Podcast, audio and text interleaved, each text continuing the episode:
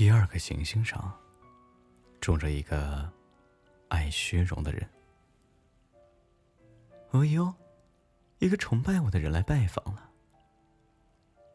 这个爱虚荣的人一见到小王子，老远就叫喊起来。在那些个爱虚荣的人眼里啊，别人都成了他们的崇拜者。你好啊，小王子说道。嗯，你的帽子很奇怪。哦，这是为了向人致意用的。爱虚荣的人回答。当人们向我欢呼的时候，我就用帽子向他们致意。嗯，可惜没有一个人经过这里。小王子不解其意，说道：“啊，是吗？”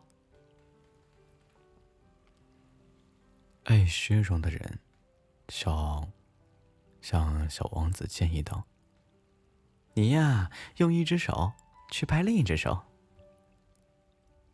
于是，小王子就拍起巴掌来。这个爱虚荣的人啊，就谦逊的举起帽子，向小王子致意。小王子心想：“这比拜访那位国王有趣。”于是，他又拍起巴掌来。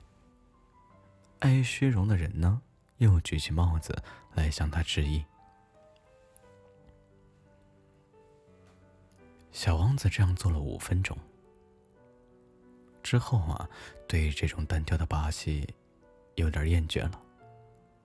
他说：“要想叫你把帽子摘下来，该怎么做呢？”可这回。爱虚荣者听不进他的话。凡是爱虚荣的人，只听得进赞美的语言。他问小王子：“你真的钦佩我吗？”“啊，钦佩？钦佩是什么意思啊？”“钦佩嘛，就是承认我是星球上最美的人，服饰最好的人，最富有的人，最聪明的人。”嗯，可是您，您的星球上，也就只有您一个人啊。哦，让我高兴吧，请你还是来钦佩我吧。小王子耸耸肩膀，说道：“我钦佩你，可是，这有什么能使你这样感兴趣的呢？”于是。小王子就走开了。小王子在路上自言自语的说了一句：“嗯，这些大人肯定是十分古怪的。”小王子所访问的下一个星球上住着一个酒鬼。访问时间非常短，可是他却使小王子非常忧伤。你在干什么呀？小王子问酒鬼。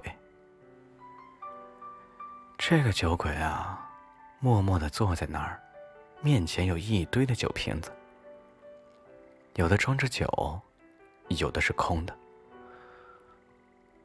唉，我喝酒呢。他阴沉忧郁的回答。嗯，你为什么喝酒？小王子问道：“哎呀，为了忘却。”酒鬼回答。小王子已经有些可怜酒鬼了。他问道：“嗯，那你忘却什么呢？”酒鬼垂下脑袋，坦白的说：“为了，为了忘却。”我的羞愧啊！你羞愧什么呢？小王子很想帮助他。我，我羞愧，我喝酒。酒鬼说完之后，再也不开口了。小王子迷惑不解的离开了。在旅途中，他自言自语的说。嗯，这些大人确实真叫怪。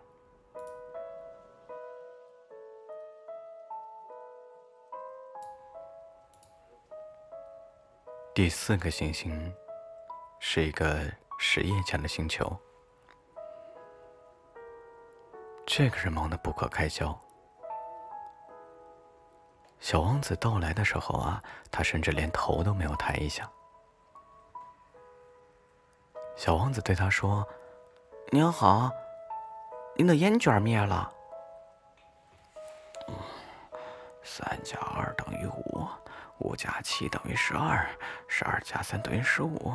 哦，你好，十五加七二十二，二十二加六二十八。没有时间去在这个。二十六加五三十一。哎呦，一共是五亿一百六十二万两千七百三十一。五亿什么呀？呃。你还待在这儿？五亿一百万，哎呀，我也不知道是什么了。我的工作很多，我是很严肃的，我可是从来都没有功夫去闲聊的。二加五得七，五亿一百万什么呀？小王子重复问道。一旦他提出一个问题，就是从来都不会放弃的。这位实业家抬起头说。我住在这个星球上五十四年以来，只被打搅过三次。第一次是二十二年前，不知从哪里跑了一个金龟子来打搅我。哦，它发出一种可怕的噪音，使我在一笔账目中出了四个差错。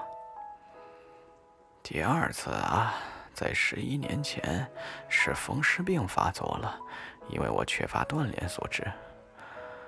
我没有功夫闲逛，我可是个严肃的人。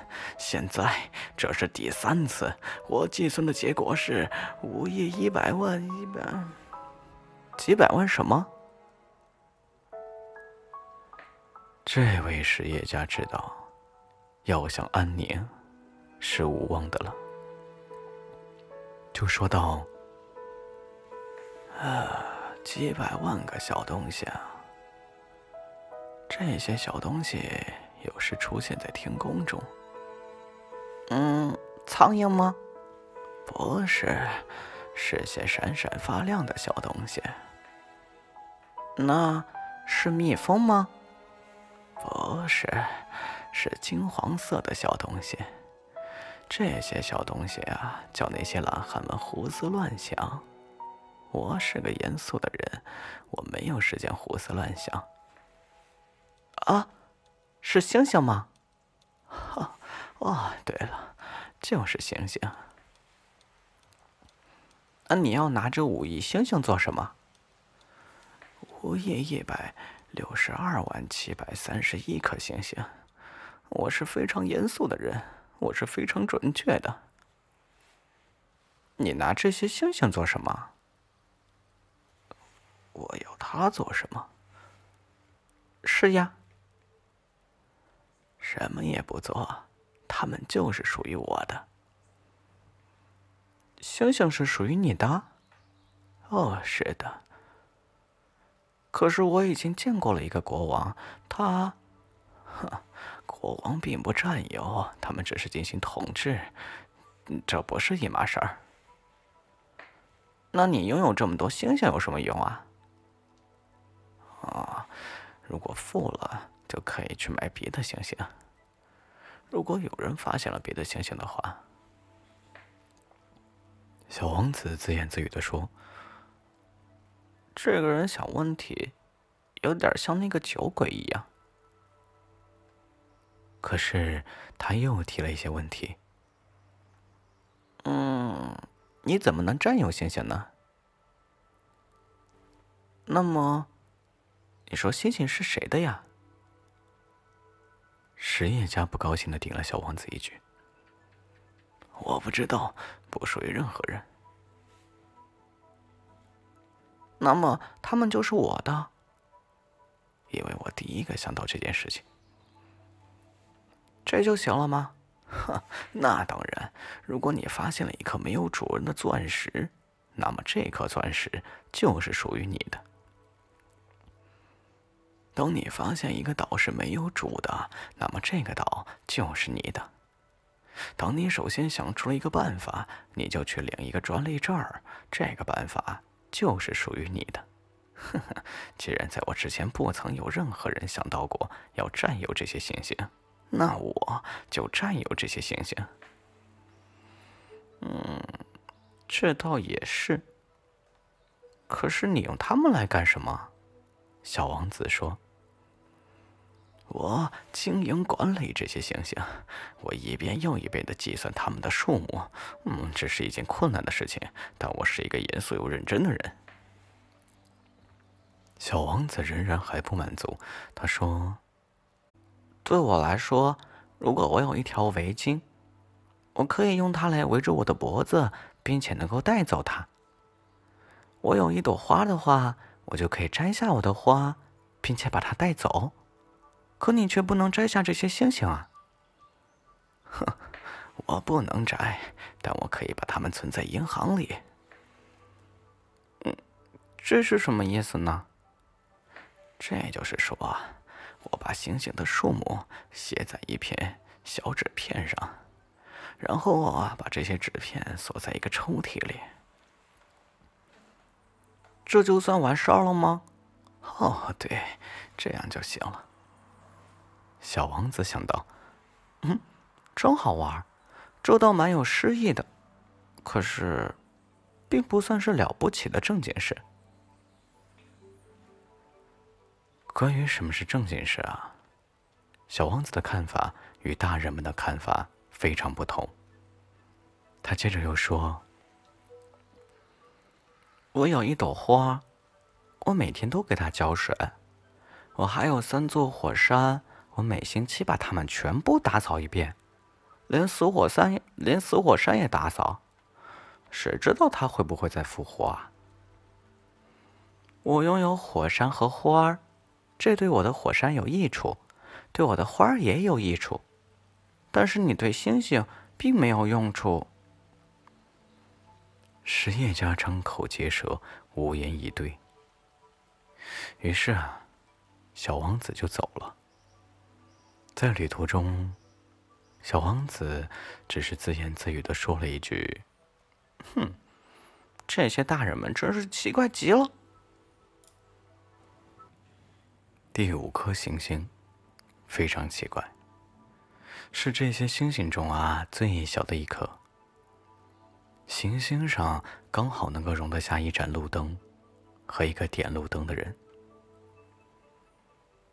小王子怎么也解释不通，这个坐落在天空某一角落、既没有房屋又没有居民的行星上，要一盏路灯和一个点灯的人。做什么用？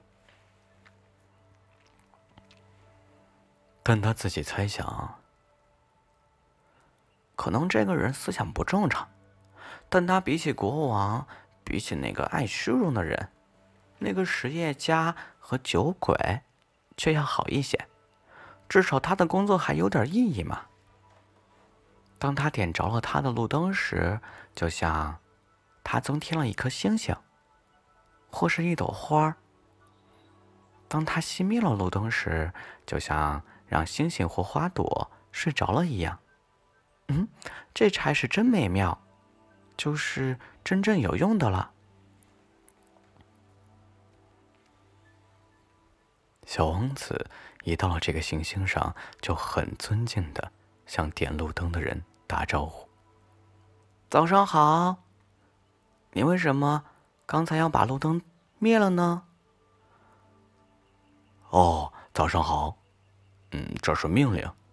点灯的人回答道：“命令是什么？就是熄掉我的路灯。嗯，晚上好。”于是他又点燃了路灯。那么，为什么你又把它点着了呢？这是命令。点灯的人回答道：“嗯。”我不明白，小王子说：“嗯，没什么要明白的，命令就是命令。”点灯的人回答道：“早上好啊。”于是他又熄灭了路灯，然后他拿一块有红方格子的手绢擦着额头。“哦，我干的是一种可怕的职业。以前还说得过去，早上熄灯，晚上点灯，剩下的时间白天我就睡觉，夜晚我就休息。那么后来命令改变了是吗？点灯的人说：“哦，命令没有改，惨就惨在这里了。这颗行星一年比一年转得更快，而命令却没有改。”嗯，那结果呢？小王子问。啊！结果现在每分钟转一圈，我连一秒钟的休息时间都没有了。每一分钟都要点一次灯，熄一次灯。嗯，真有趣。你这里每天只有一分钟长吗？啊，一点趣味都没有。点灯的人说：“我们俩在一块说话，就已经有一个月的时间了。”一个月？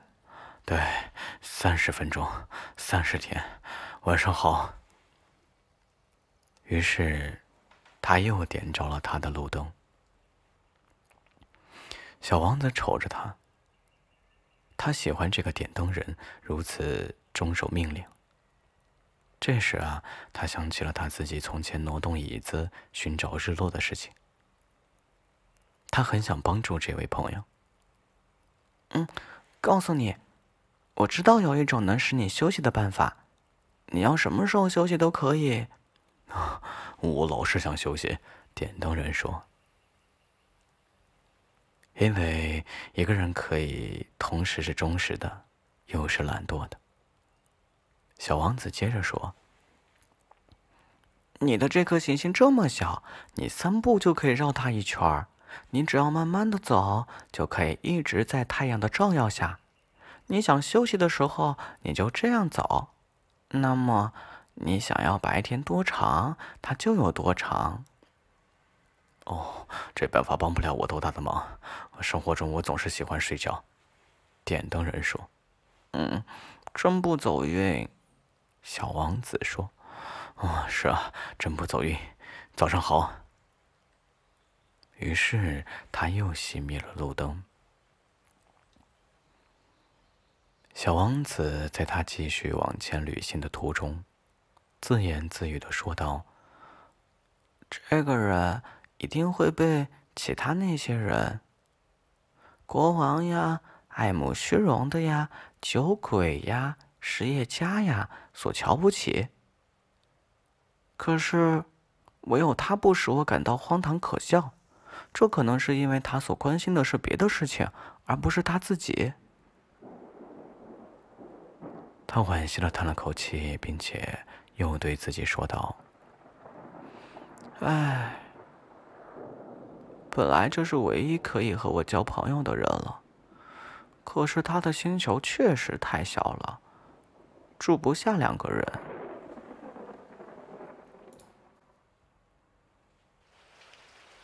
小王子没有勇气承认的是，他留恋这颗令人赞美的星星。特别是因为在那里，每二十四个小时就有一千四百四十次日落。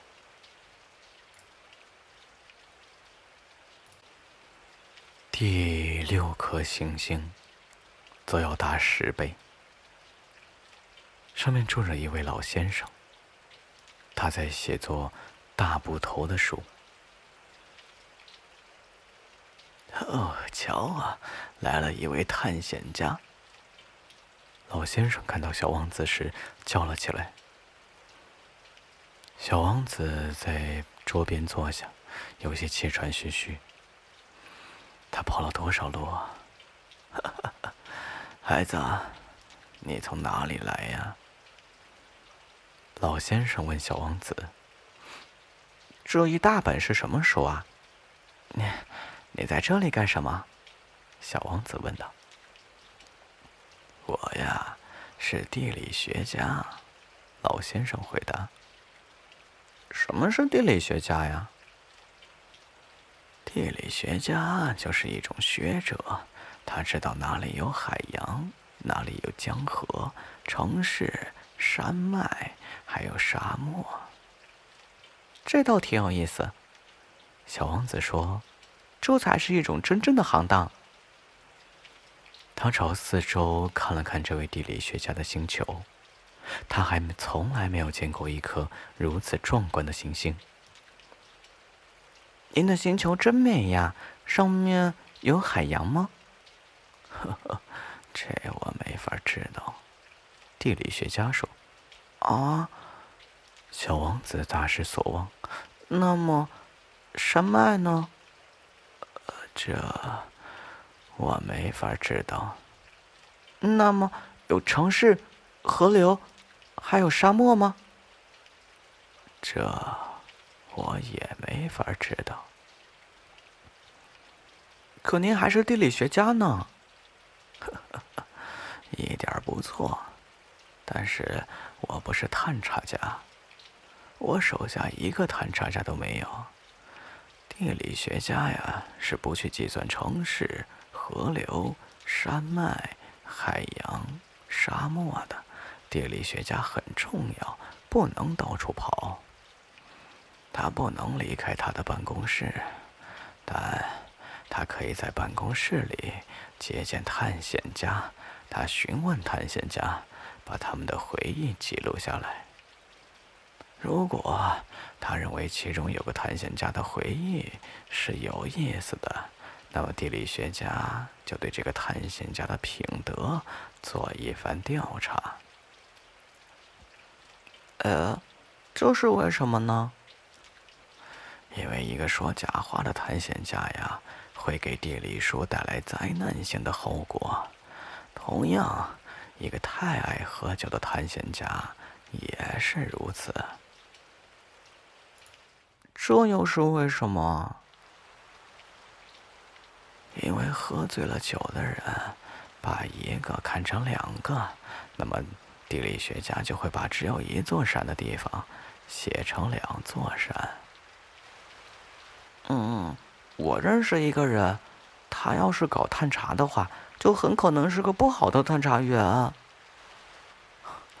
这是可能的，因此啊。如果探险家的品德不错，就对他的发现进行调查。嗯，去看一看吗？啊，不，那太复杂了。但是，要求探查家提出证据来，例如，假使他发现了一座大山，就要求他带来一些大石头。地理学家忽然忙乱起来。哦，对了，正好，你是从老远来的吗？你是个探险家，你来给我介绍一下你的星球吧。于是，已经打开登记簿的地理学家削起他的铅笔来。他首先是用铅笔记下探查者的叙述，等到探查家提出了证据以后。再用墨水笔记下来，怎么样啊？地理学家询问道。啊，我那里没有多大意思，那儿很小。我有三座火山，两座是活的，一座是熄灭了的，但是也很难说，很难说。我还有一朵花。哦，我们是不记载花的，这是为什么？花是最美丽的东西了，因为花儿啊是短暂的。嗯，什么叫短暂啊？地理学书籍是所有书中最严肃的书，这类书啊是从不会过时的。很少会发生一座山变换了位置，很少会出现一个海洋干涸的现象，所以我们要写永恒的东西。但是熄灭的火山也可能会复苏的呀。什么叫短暂呢？火山是熄灭的也好，苏醒的也好。这对我们这些人来讲，都是一回事儿。对我们来说呀，重要的是山，山呢是不会变换位置的。嗯，但是短暂是什么意思？小王子再三的问道。他一旦提出一个问题啊，是从来不会放过的。意思就是，有很快就会消失的危险。我的花，是很快就会消失的吗？那是当然。小王子自言自语的说：“我的花是短暂的，而且它只有四根刺来防御外敌。可我还把他独自留在家里。”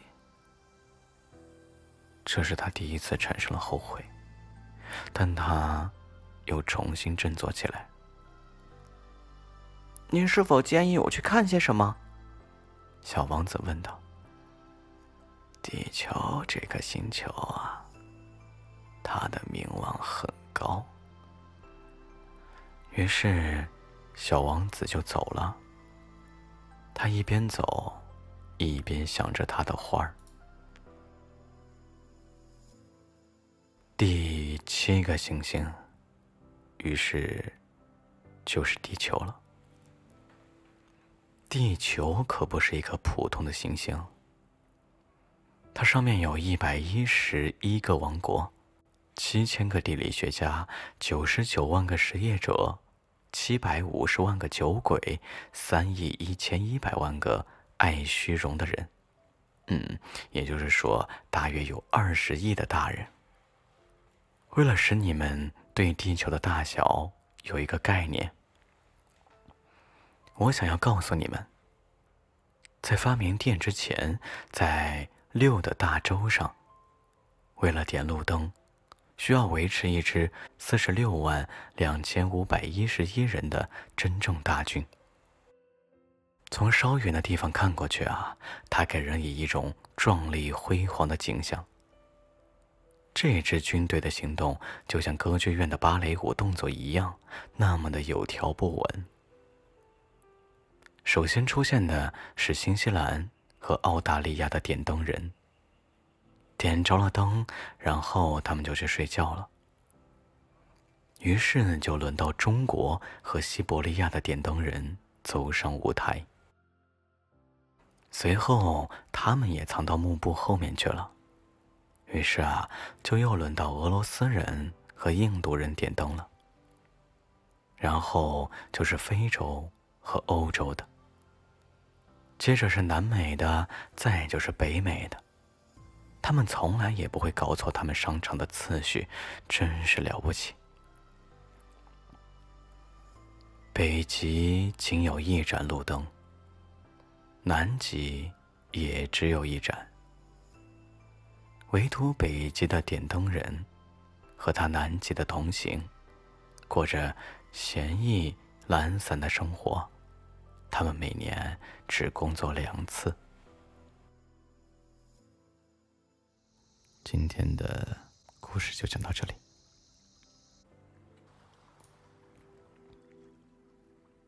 好好睡觉做个好梦。拜拜。晚安。